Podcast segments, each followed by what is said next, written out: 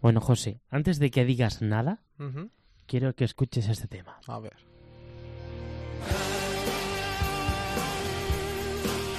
¿Te suena? Hombre, espérate que suene un poco.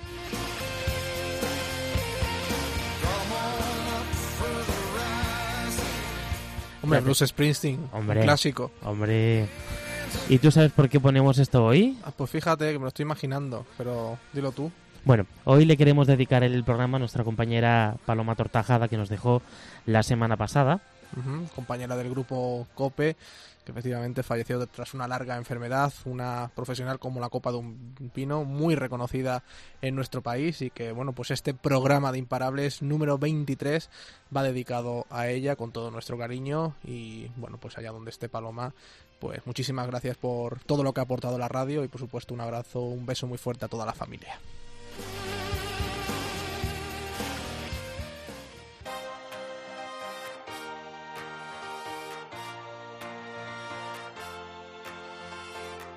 José Melero y Fran Simón. Imparables. Cope, estar informado. Bueno, ¿qué tal? Fran, ¿cómo anda, hijo? Pues estamos aquí, animados con esta 23 edición. 23 edición de Imparables. Aquí estamos una semana más con vosotros acercándote realidades que pasan cerca de ti, cerca de nosotros. Aquí estamos, llevamos juntos 23 programas y los que quedan. Bueno, ¿qué te parece si empezamos ya a entrar en materia? Sí, vamos a ver qué tenemos hoy. Bueno, pues en 2018 en España hubo 1.180 fallecidos en accidentes de tráfico y más de 100.000 heridos de distinta consideración. Según la Dirección General de Tráfico, 18 fallecidos menos que el año anterior. Nosotros queremos saber, ¿han tenido ustedes algún accidente? ¿Con qué consecuencias?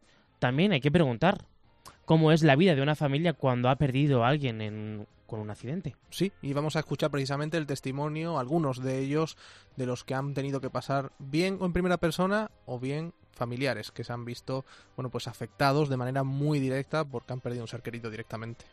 Y yo pues tuve la mala suerte de salir disparado hacia guardarraíl y ahí pues bueno, perdí la pierna derecha directamente sobre la marcha y la izquierda a los 13 días me la tuvieron que amputar en, pues había un coche aparcado que no que no hay arcén, nada en absoluto, no tenía por qué estar allí. Y entonces él lo evadió, pero se encontró que bajaba un todoterreno por su derecha, de, o sea, por el carril que tenía que circular mi hijo. Lo enganchó lateral y, y, y mi hijo murió. He recuperado más que la- lo que la teoría dice, gracias a, a la gente del hospital. Yo tengo mi vida plena. Yo soy autosuficiente, no necesito a nadie. Eh, tengo mi pareja ahora. He hecho todo lo que me he propuesto. Eh, me pongo de pie con unos aparatos de hierro y con muletas. Ujú. Bueno, pues es eh, sin duda una dura realidad que vamos a abordar en Imparables y bueno, también hace unos programas, hace ya bastantes de los primeros de Imparables, os mostrábamos cómo es la vida de un chico eh, que sufre el síndrome de Duchenne, es una enfermedad muscular degenerativa, se llama Pelayo, ese chico tiene 10 años y bueno, hemos querido volver a saber de él y lo hemos hecho a través de un evento deportivo que se ha celebrado hace unos días aquí en, eh, Toledo, en el barrio del Polígono y bueno, pues es un primer torneo de pádel solidario que se ha organi- que ha organizado el Hospital Quirón Salud y que bueno, pues eh, a beneficio de la investigación de esta enfermedad que bueno, afecta a unos 4.000 niños en toda España porque son unas enfermedades que se suelen detectar pues en los dos, tres primeros años de vida y luego vamos a conocer un poquito más sobre esta Y enfermedad. además hay y vídeos de. Pelayo. o sea Exactamente, que sí, sí, hay de todo. o Lo sea, colgaremos en la web. Bueno, os recordamos nuestras redes sociales, que en las que podéis interactuar con nosotros, sugerir temas, bueno, todo es bienvenido. En Facebook, facebook.com barra imparablescope y en Twitter, arroba imparablescope. Queremos saber tu opinión, ya sabes, ayuda a compartir también los contenidos porque cada día somos más en la comunidad imparable. ya sabe, el tema musical, si os parece y queréis que algún tema suene eh, específicamente, pues no tenéis más que hacerlo, como decimos en Twitter o en Facebook. Nada más, empezamos ya. Los saludos de José Melero. Y de Fran Simón. Juntos somos imparables. Imparables. Arrancamos.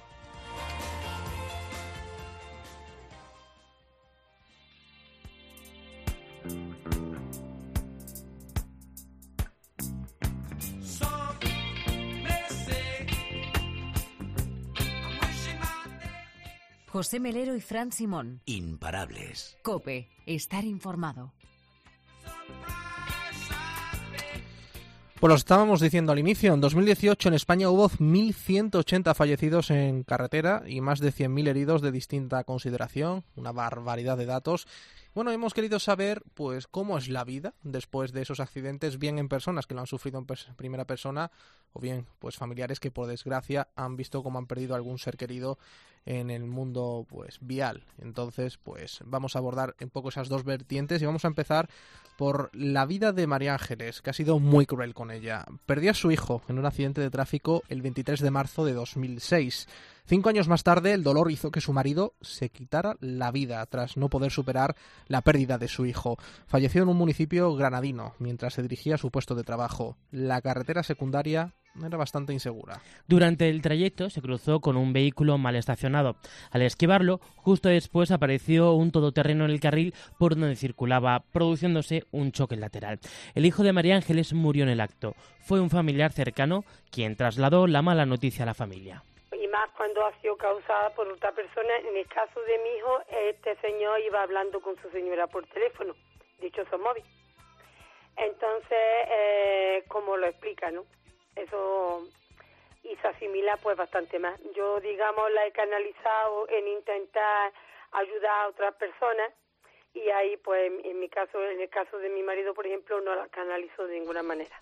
Bueno, lo han escuchado a María Ángeles, el conductor del todoterreno iba hablando por el móvil en el momento del accidente. Sin embargo, no se celebró ningún juicio, ya que en, 2010, y- en 2006, entre otras cosas, hablar por el móvil no estaba aún castigado penalmente. Eso no llegaría hasta 10 años más tarde, en 2016, y parece que, bueno, llevamos toda la vida oyendo que no se puede hablar por el móvil, no se deben para conducir. Bueno, pues penalizado desde hace apenas tres años. Tampoco se le realizó el control de alcoholemia. María Ángeles tiene recuerdos muy amargos de aquello, como es natural. Además, ha confesado que a raíz del terrible percance su familia se desunió.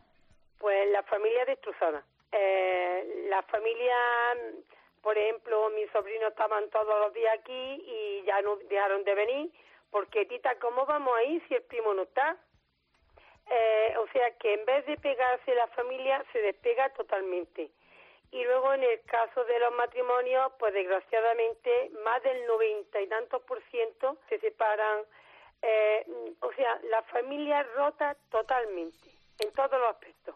El marido de María Ángeles se quitó la vida, no pudo soportar la ausencia de su hijo. Caso, mi marido a los cinco años se quitó la vida. Él nunca asimiló, eh, lo que pasa que trabajaba afuera y, digamos, mm, venía venía mm, los fines de semana, si es que venía, había fines de semana porque había avería y cosas por el estilo, cortes de corriente y todo eso, estaba trabajando, ¿no? Pero cuando venía, él no podía asimilar y siempre estaba ahí. Y este niño no tenía, no ha tenido juicio. Eso nunca, nunca llegó a asimilarlo. María Ángeles asegura que nunca se sintió culpable por lo ocurrido. Su marido siempre se preguntaba cuándo se les iba a quitar el dolor en el pecho. Pero esto no se supera. Son terribles. De hecho, eh, mi marido decía, ¿cuándo se nos va a quitar eh, el dolor en, el pecho? Y él se ha muerto con el dolor en el pecho. Mm, Esto no se supera. La canaliza, como yo la canalizo, digamos, en intentar, como estoy haciendo, mañana tengo colegio, trabajo con Emilio con la Tayún, con los jóvenes infractores, digamos, canaliza la, lo la muerte, sobre todo, eh, en intentar ayudarle a los demás. Pero si no, no, superarlo no. Precisamente en esa ayuda a los demás, María Ángeles extrae un mensaje positivo. Mensaje positivo es como, por ejemplo, hoy, cuando he llegado a la autoescuela, la mayoría están como enfurecidos porque consideran que se le han retirado el carnet porque el gobierno quiere recaudar. Entonces, eh, digamos, cuando tú le das, te cuenta tu testimonio y le dices, si os creéis que estáis por recaudar, imaginaros cómo sería la multa que yo pagaría por tener a mi hijo. Es cuando ellos se dan cuenta que han cometido una falta, ¿no? Que por eso está. María Ángeles echa de menos mayor concienciación en la carretera, especialmente entre los jóvenes. Un coche es una máquina de matar. Te puede quitar la vida o dejarte lisiado de por vida en un segundo.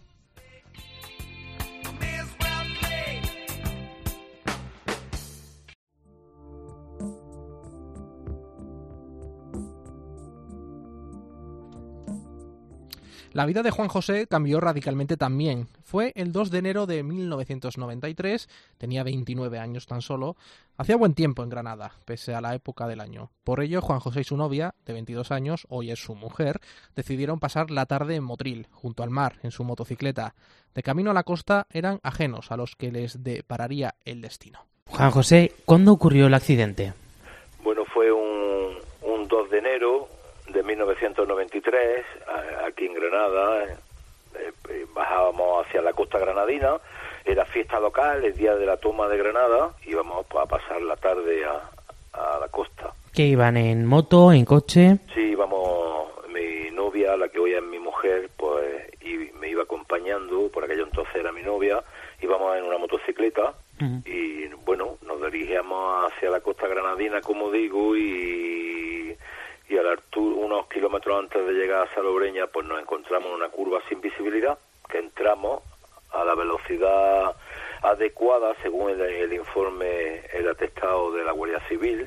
Me encuentro un gran charco de gasoil que alguien había esparcido, un conductor con un vehículo, creemos que de grandes dimensiones, por aquello entonces era la única eh, carretera, era concretamente la Nacional 323 Bailén Motril, que nos transportaba desde Granada a, a la costa. Pues nos encontramos ese charco de gasoil y me derrapa la moto, no hubo manera de, de esquivarlo después de toda la experiencia que, que llevo con los vehículos de dos ruedas, ¿no?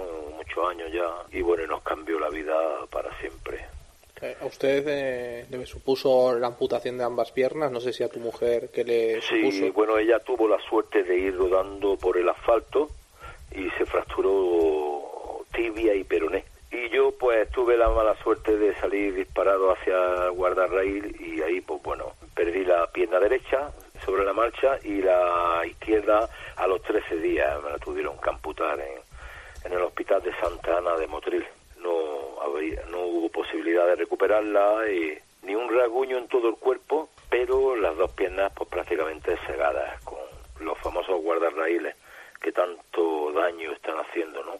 a los colectivos más vulnerables como son las motos y, y los ciclistas, etcétera. Claro, actualmente ya han pasado muchos años, pero supongo que los primeros serían muy duros, ¿no? El primer año, los primeros dos años. ¿Y cómo fue aquello? Y los los 11 siguientes años hasta que por no pude pues aprender a, a hacer una nueva vida. Yo tenía 29 años, era repartidor, era músico también los fines de semana, eh, bueno, pues tocaba en bandas, ¿no? De aquí de la localidad. Y bueno, era una persona, un chico normal, ¿no? Igual que mi novia, estudiando su carrera, en fin, trabajando. Y pues esos siguientes años, pues cuando me desperté en la cama del hospital eh, y vi el hueco de mis piernas que me faltaban a través de las sábanas, pues aquello fue horroroso, ¿no? Podéis imaginar, ¿no? Es decir, pues, muchas preguntas y pocas respuestas. Dos años siguientes, cuando logré por fin salir adelante, pues eh, empecé a caminar con prótesis, a aprender una nueva vida. Yo no desconocía totalmente lo que significa, lo que significaba la palabra prótesis, ¿no? Y pues tuve que hacer más ellas y bueno, hoy por hoy son mis piernas las que me quitan de la silla de ruedas, ¿no? Que es bastante diferente, ¿no? Estar en una silla de ruedas al poder pues ponerte las prótesis y poder levantarte, ¿no? Y sí, fueron 11 años, hasta el 2004 que, entre comillas, laboralmente hablando, pues em- empecé a trabajar. O sea, fue un, un largo recorrido, ¿no? Para... Bastante, sí, es cierto. Eh, dos años de hospital, cuando yo subí de Motril, del Hospital Santana de Motril a Granada, a traumatología, porque yo resido aquí en Granada. Todas las mañanas la ambulancia, una ambulancia nos venía a buscarnos a mi novia y a mí, a donde estábamos viviendo, a las nueve de la mañana para ir dos años, 24 meses, todos los días a rehabilitación. Todo esto cambia en 2004. ¿que- ¿En qué empezó a trabajar usted? Bueno, en el 2004 a mí eh, yo eh, cuando ya me recuperé o medio me recuperé ya me podría ya me podía eh, calzar las prótesis y poder hacer entre comillas, vida normal, pues empecé a, a tocar a puertas, a puertas de la sanidad, me preparé unas oposiciones de justicia también, toqué a las puertas de la universidad, en fin, porque era obvio que lo que estaba haciendo antes, pues ya tuve que dejar el reparto, dejar la música, a la que me dedicaba, en fin, que y toqué a las puertas de la universidad entre muchas y, y, bueno, tenía formación de carpintería y demás y como personal laboral pues entré en el 2004 en la, en, en la Universidad de Granada en el equipo de mantenimiento. El señor que tiró el gasoil nunca apareció, lo buscamos por activa y por pasiva, por televisión, por prensa, radio. Bueno, aquello fue, eh, ya le digo, 11 años buscando al causante de, mi accidente, de que me cambiara la vida tan radical como la, me la cambió, y contra los guardarraíles. Me impliqué en el tema de la seguridad vial del colectivo, que siguen cayendo hoy por hoy, pues desgraciadamente muchos motoristas y bueno, y en eso pues se me fue pues estos veintitantos años llevamos. Eh, Juan José, han pasado, como hemos dicho, 26 años. Sí. Eh, ¿Podemos sacar algo en positivo de todo, de todo esto, de todo el transcurso que lleva? En positivo que la vida me dio una oportunidad que yo, pues bueno, me dio una oportunidad de poder sobrevivir porque tenía todas las tenía, tenía, tenía todas las papeletas para, para no estar. Pero el caso es que sobreviví a mi grave accidente de tráfico y yo aproveché esa oportunidad y bueno, y, y tiré para adelante. Podría haber cogido una depresión y, y, haberme querido pues morir, ¿no? Como desgraciadamente muchas personas lo sufren, ¿no? En silencio, ¿no? No lo hacen público porque no es nada agradable, ¿no? Hacer este tipo de cuestiones públicas, ¿no? Y hoy por hoy pues, pues estoy muy feliz, la verdad, con lo que me ha tocado vivir, porque no hay otra opción. Y bueno, tengo dos hijos preciosos, trabajo, pago mi hipoteca como cualquier ciudadano y me gano mi, mi, mi sueldo, ¿no? Honradamente. Ha comentado que tiene dos hijos. ¿Qué edad tienen los dos hijos? Uno 19 y otra eh, 11 para 12. ¿Y tiene moto? Sí, sí, ha tenido scooter, ha tenido una moto pequeñita, pero se sacó el carnet y bueno, y ya pues la vendió y se mueve en, en, en, en, en vehículo de cuatro ruedas. Uh -huh. ¿Y a usted y, el tema de la moto cómo lo veía en su momento? El tema de la moto, porque yo sigo usándola, porque paradójicamente es mi movilidad la que me faltan por mis dos remos, como yo digo, mis dos piernas, eh, lo que me lleva a los sitios, lo que me lleva de, a, de puerta a puerta, pues la moto es lo más lo, lo, más fácil para mí aparte de que me gusta sigo manteniendo esa eh, afición no ese bueno ese como se puede decir buen motero no del que nos gusta la moto pues eso no lo va a olvidar nunca y bueno ni lo va a dejar mientras que pueda y la salud me lo permita uh -huh. y no tuvo la culpa tampoco la moto no entonces paradójicamente yo sigo teniendo en mi cochera desde entonces he tenido moto y lo sigo teniendo y, y, sigo cogiéndola, porque como ya le digo, pues me transporta y me da la movilidad que yo no tengo. Pero mi hijo ya pues se mueve en vehículo, en coche, que para mí es una tranquilidad también, ¿eh? Tengo que decirlo porque, pues bueno, la verdad es que la, alta, la, la, la, siniestralidad está muy disparada, ¿eh? y, y bueno, y parece que los fallecidos por accidentes de tráfico o violencia vial, mejor dicho, ¿no? Eh, parece que no son fallecidos a la altura de otros, que por supuesto yo no quiero restarle importancia, pero que estamos, esta sociedad acostumbrada a que, bueno, porque salir, viene un puente o viene la, eh, la Semana Santa y que eh, alguien tiene que fallecer en la carretera y lo vemos con cierta normalidad, ¿no?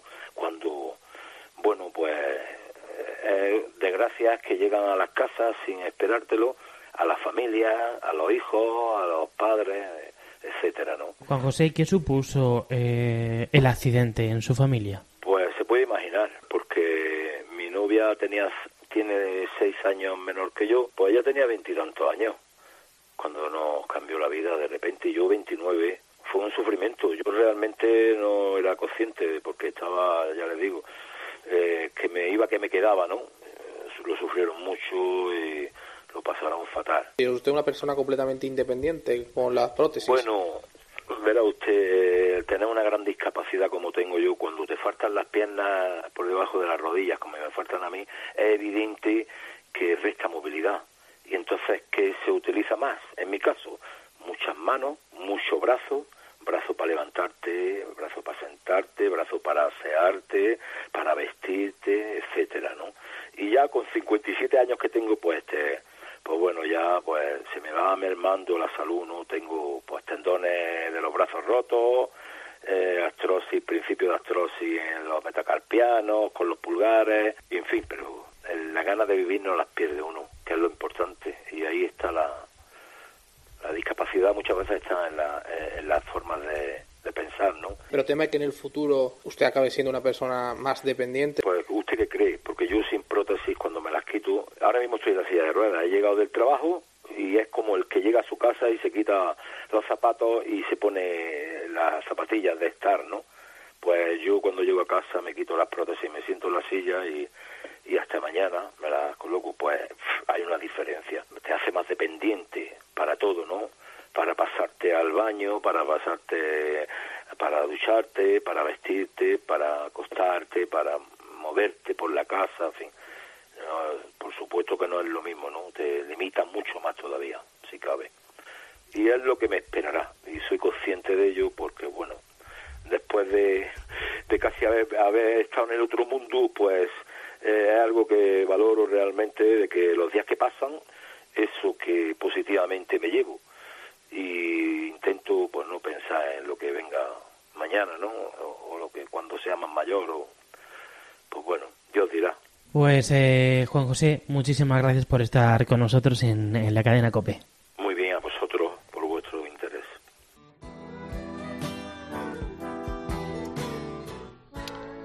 Iván sufrió un accidente el 2 de diciembre del 94. Fue en Toledo. A la hora de recordar el accidente afirma bueno, no acordarse de nada. Volcó el coche al salir de la vía y se golpeó la cabeza. Estuvo 15 días en coma inducido. El 17 de diciembre, que era el día de su cumpleaños, despertó. Como consecuencia del aparatoso accidente, Iván quedó tetrapléjico. Tiene rota la sexta y la séptima vértebra cervical. Sufre parálisis en las piernas y las manos. Al despertar del coma, en la UCI del hospital de Getafe, fue consciente de lo que estaba ocurriendo. Yo cuando me desperté estaba estaba solo en una habitación individual. Eh, vi que no me sonaba un mueble cuando me desperté. Y lo primero que se me vino a la mente es ya la cagado. Vi que movía los brazos, que no las manos, pero vi que no movía las piernas y yo tengo un vecino que es parapléjico antes que yo, por lo tanto yo más o menos sabía lo que, lo que tenía. La recuperación de Iván fue cuanto menos complicada. Su tetraplegia hacía que los profesionales sanitarios del Hospital Nacional de Parapléjicos en Toledo tomaran medidas bastante traumáticas para él. Cuando yo estaba en parapléjicos, para dormir, me vendaban las, lo, las manos como un boxeador para, para cerrármelas, porque se me quedaron las dos manos abiertas. Y yo dormía con los puños cerrados y vendados. Es muy complicado de gestionar. Luego con la traqueotomía que te hacen para traqueostomía que te hacen para a casi todos los tetrapléjicos por protocolo te la hacen, eh, eh, te tiras tiempo sin poder hablar. Es todo muy complicado y muy duro. Afortunadamente el Hospital Nacional de Parapléjicos tiene gente maravillosa y que te ayuda nuestro protagonista se ha repuesto de todas las adversidades, hasta el punto de que su recuperación ha sido mayor de la que los profesionales vaticinaban. Practica deporte desde siempre y más después del accidente. Ha hecho todo lo que se ha propuesto he recuperado más que lo que la teoría dice, gracias a, la gente del hospital. Yo tengo mi vida plena, yo soy autosuficiente, no necesito a nadie, eh, tengo mi pareja ahora, practico deporte desde, desde, que me senté en la silla, yo antes practicaba muchísimo deporte y después eh, ha sido así desde hace 24 años, he hecho todo lo que me he propuesto, eh, me pongo de pie con unos aparatos de hierro y con muletas, que eso lo ha hecho muy poca gente con, con mi lesión y la verdad es que soy feliz. Nunca perdió el tiempo. Lo primero que hizo cuando se recuperó fue esquiar. Quería comerse el mundo. Y lo primero que hice fue irme a esquiar, competir con esgrima con Gemma Bay. No, es que tampoco di opción a eh, voy a hacer esto. Eh, ¿Me dejáis? ¿Me permitís? No, voy a hacer esto, punto. Para mí, el deporte ha sido todo. Llevaba tiempo no haciendo mucho deporte desde que ha empezado a jugar al rugby, tiene mejor la mano. Al final lo que somos un grupo de amigos intentando hacer deporte e intentar mejorar. A eso también hay que aspirar. Y a que gente que está aquí ingresada, que lo ve todo muy negro, el que puedan ver que entrenando, puedan ver que pueden hacer cosas. Iván ha logrado unos índices de independencia muy grandes. Asegura no necesitar ayuda especial. Puede hacer de todo. Pese a su experiencia, Iván no le ha cogido miedo a la carretera. De hecho, ha cambiado en tres ocasiones de vehículo con el que ha recorrido más de medio millón de kilómetros. De hecho, ya he tenido tres coches y he hecho más de medio millón de kilómetros. Es que si coges miedo a la carretera es mejor que no cojas ni un coche ni una moto. A la carretera, al coche y a la moto hay que tenerle respeto, nunca miedo. En el momento que tengas miedo, no solo es un peligro para ti, sino para todos los demás. O por lo menos esa es mi manera de pensar. Si no vas lo suficientemente convencido de lo que estás haciendo, eres un peligro. O por lo menos yo lo pienso así. Un mensaje que trata de transmitir en las charlas que imparte. Intento que quede muy claro dos cosas, lo que es la lesión medular, lo que es cómo se puede prevenir, pero luego también hablo de que eh, también se puede vivir bien en silla de ruedas. Yo vivo bien, no me quejo. Eh, y eso es lo que quiero también muchas veces en las charlas, que quede muy claro. Luego también con otro colega hacemos jornadas de deporte adaptado, con sillas, con bicis de, que utilizamos nosotros para que los chavales, sobre todo los chavales jóvenes, vean que con una persona en silla de ruedas pueden jugar, pueden practicar el deporte, que no le excluyan, Deporte inclusivo, en definitiva. Efectivamente. Bueno, pues eh, son casos eh, tremendos, ¿no? Algunos pues tienen la suerte de contarlo, otros no, y lo hacen por ellos los familiares que, bueno, han sufrido muchos, aunque, bueno, siempre traen ese mensaje positivo en la medida de lo posible, como ha sido el caso de María Ángeles. Y, bueno, pues lo hemos comentado al inicio del programa, 1.180 fallecidos en accidentes de tráfico el pasado 2018, 1.180 historias detrás de cada una de ellas. Pues sí, y mira, para reflexionar un poquito más, que de todo se sale, como nos ha contado Iván, que él lo ha sacado a través del, del deporte, que además lo podemos ver eh, con nuestros amigos los carpetanos, el, el equipo de rugby de silla de ruedas. El primer equipo de rugby creado en Castilla-La Mancha en silla de ruedas, del que Iván pues forma parte y también tuvimos la oportunidad de hablar con él y de todo el equipo en un programa de Imparables hace nada, ahora un par de meses.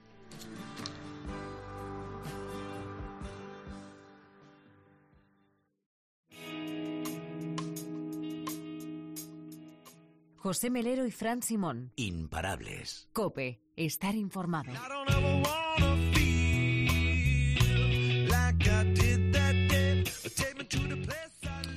Bueno, nos vamos hasta Toledo, ¿eh? allí en el centro de- deportivo Ice Racket del barrio del Polígono de Santa María de Benquerencia se ha celebrado hace muy poquito el primer torneo de pádel solidario que han organizado el Hospital Quirón Salud, organizado a beneficio de la Asociación Duchen.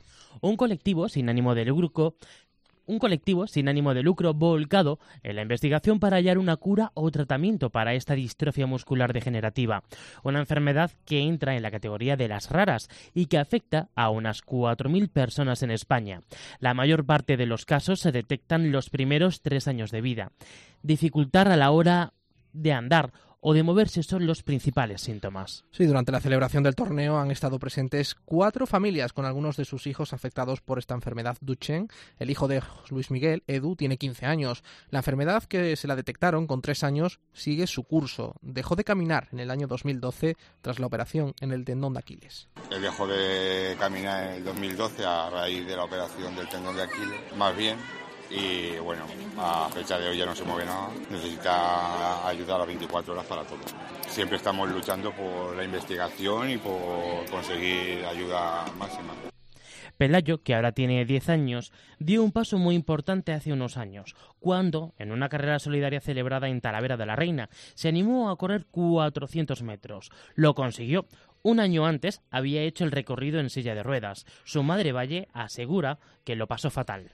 Sí, bueno, esa fue para la carrera de ASM en Talavera, en la que, sí, Pelayo el año anterior había corrido en silla de ruedas y ese año dijo que quería correr sus 400 metros. Y lo consiguió, vamos, yo lo pasé fatal, porque yo lloro mucho. Pero, pero sí, fue muy, fue muy emotivo. La verdad es que actos eh, hay que hacer muchos. Bueno, una madre sufridora y orgullosa a la vez de los hijos. Javier, por su parte, demanda a los políticos más inversión en investigación. A su hijo, que ahora tiene cuatro añitos, le detectaron Duchenne hace dos años. A día de hoy todavía goza de una vida plena. Se lo, se lo diagnosticaron hace dos años y él de momento, bueno, anda, corre, ahora de momento hace vida normal, entre comillas, pero bueno, ya sabemos cómo es la enfermedad. Estamos ahí apoyando a la, a la asociación, apoyando todo, todo lo que sale, todos los eventos que salen para, para poder dar fondos para la, pues, para la investigación. Así que bueno, está con corticoides y bueno, el caso es que, es que pongamos los medios y las barreras y las, y, y las administraciones ayuden. Pese a los obstáculos, Javier se muestra entero. Es optimista de cara al futuro. Pues un recuerdo muy malo, muy malo, muy malo. Experiencia no lo esperaba y bueno. Tú no tendrías conocimiento, supongo, ¿no? De lo que Nada, nada, nada. Fuimos, a, fuimos al hospital a, a ver qué nos decían de un diagnóstico y pues de una prueba genética y nos dijeron que tenía pues Duchenne. Luego nos explicaron y bueno, fue, duro, sí. Algo parecido vivió Natalie. Con tres años diagnosticaron esta enfermedad rara a su hijo, que hoy tiene siete. Nos confiesa que cuidar de él es duro. Pelayo, por su parte, dedica varias horas al día a caminar en el Hospital Nacional de Parapléjicos con unos aparatos específicos en Toledo, aunque con precaución, tal y como apunta Valle. Sí, lo que no hay que hacer, claro, es llegar a cansar el músculo, porque si el músculo se cansa puede sufrir roturas y entonces es peor el remedio que la enfermedad, pero hay que, hay que hacer rehabilitación todo lo que yo pueda dentro de, pues eso, de, de un límite, porque su, como no hay cura, es el tratamiento paliativo que, que tenemos, entonces hay que trabajar mucho con ello, claro. A la hora de afrontar la enfermedad, cada pequeño es un mundo. Edu apenas se interesa, al menos ante sus padres, por lo que le ocurre. Pelayo es cuatro años menor que Edu, por lo que está menos agudizada su patología. Preguntar no pregunta nada. Te puedo decir que a lo mejor es una suerte para nosotros. A lo mejor sí, ¿sabes? Porque bueno, a lo mejor en algunos momentos no hubiésemos sabido qué contestarle. Si te das cuenta, tenemos cuatro casos, ¿sabes? Y cada uno estamos en una fase. Según pasa el tiempo, el tiempo marca mucho esta enfermedad. O sea, cuando yo conocí a Edu, Edu ya o sea, se acababa de Sí. romper además, yo creo, los fémures, ¿no? Sí. Y entonces Pelayo todavía caminaba, o sea que realmente es que es una enfermedad que es muy rápida. Entonces, entre uno y otro, aunque hay cuatro años de diferencia, pero realmente, o sea, es que es súper rápido. El hijo de Javier no es consciente de que está enfermo, aunque se lo huele. No lo sabe, pero yo creo que él, él siente algo porque él se caía mucho de pequeño, le costó mucho andar al principio. El movimiento del cuello también al principio le costó mucho. Así que todo, todo el conjunto yo creo que debe saber algo, aunque no pregunta todavía. Por contra, el hijo de Natalie presentaba dificultades para subir escalones. No tuvo un desarrollo muy... La cosa es que él pues, se va en el parque con los niños, pues sí que él notaba que, bueno, me llamaba para ayudarle. Sí que sabe por qué no me ganan todas las carreras. a ver, que quiere ya ganar, pero bueno. Por ejemplo, él tiene, pues cuando se cansa, él no pregunta, tiene su silla y cuando se cansa se sienta y ya está. Pelayo sabe lo que tiene porque en casa lo hablan, pero no pregunta tampoco. Él sabe lo que tiene, es consciente porque siempre en casa lo hemos hablado. Pero él, por ejemplo, eh, se encierra en, su habitación cuando a lo mejor le entra el bajón y le preguntas que por qué se está con los ojos llorosos y te pregunta, no, porque es que se me ha metido un no sé qué en el ojo. Y digo, "Pero pregúntame, y dice, "No, es que no quiere preguntar, o sea, él sabe lo que tiene y sabe. Yo creo que ya llega a ser consciente realmente de todo, pero no quiere, preguntar. Llega un momento que que se pone en una coraza y su coraza para no expresar sus sentimientos es no, no hablar, no querer saber. En cualquier caso, los padres de los cuatro pequeños son internamente conscientes de que algo falla en su cuerpo. Todos dudan entre normalizar la enfermedad u optar por la ignorancia. Valle y José Luis han pasado ya por esa fase. Natalie y Javier aún no. Estos últimos reciben asesoramiento psicológico para estar preparados una vez llegue el momento para dar explicaciones. Reconocen no estar todavía preparados. Es una forma de canalizar un poco por la experiencia que tienen ellos y transmitirlo y así aplicarlo nosotros también. Siempre a la, un- poco a la, a la lógica, a la lógica. Así que, porque mi hijo me pregunta a veces, eso sí, por las piernas, que dice, ¿por qué tengo las piernas tan, o los músculos que están duros? Digo, sí, hijo, están un poco pues agarrotados. Pero ahí ya no paso. Tú te preparas, pero no. Yo creo que no, tú preparas, te- intentas afrontarlo, pero a ver, no sé. La movilidad reducida que implica esta enfermedad degenerativa hace que las familias se vean obligadas a realizar una inversión para adaptar sus viviendas. Otros optan por cambiar de hogar. José Luis llevó, por ejemplo, a cabo una profunda rehabilitación. Mi primera intención fue poner el cartel de se vende, pero no llegó, no se movió y hubo que hacer una inversión importante de dinero para adaptar la parte de abajo, de abajo de mi casa y sin ayudas. Y luego encima es silla eléctrica, eh, coche adaptado, una inversión importantísima. Bueno, varias cosas. Uno, la importancia de la investigación para erradicar este tipo de enfermedades. Dos, la falta de ayudas. Ya le hemos escuchado a José Luis, pues por ejemplo, pues para habilitar las casas, eh, adaptarlas a las necesidades de estos pequeños, que ya digo, no cuenta con ninguna subvención pública. Tres, yo estuve en ese acto y no había ni un solo político, ningún representante, autoridad local, autonómica. En fin, da mucho que pensar y que la prioridad de los políticos en muchas ocasiones parece que siguen bastante alejadas de la realidad. Y no solo de la realidad, sino de lo que les pasa a sus conciudadanos. Así que veremos a ver también si estos políticos se conciencian, porque son gente de su calle, de su zona. Mira, ahora en elecciones no es mal momento, ¿no? Para reivindicarlo. Exactamente. Ahora que están en campaña. Bueno, recta final, ¿no? Venga, vamos a poner el punto final. José Melero y Fran Simón. Imparables. Cope, estar informado.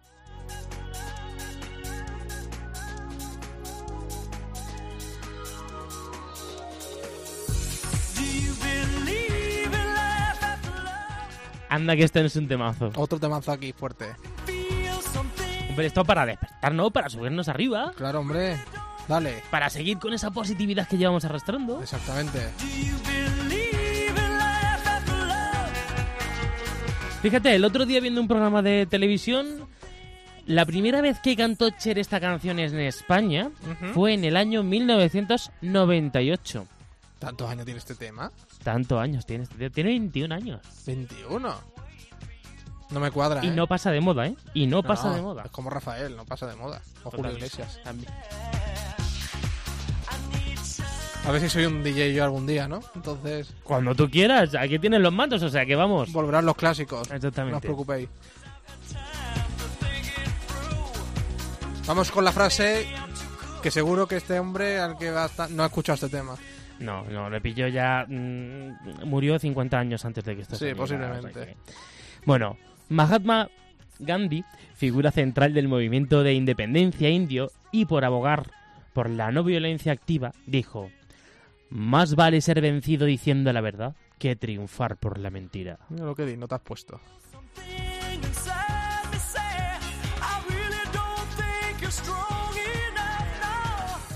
Yo insisto en que este tema no puede tener 21 años.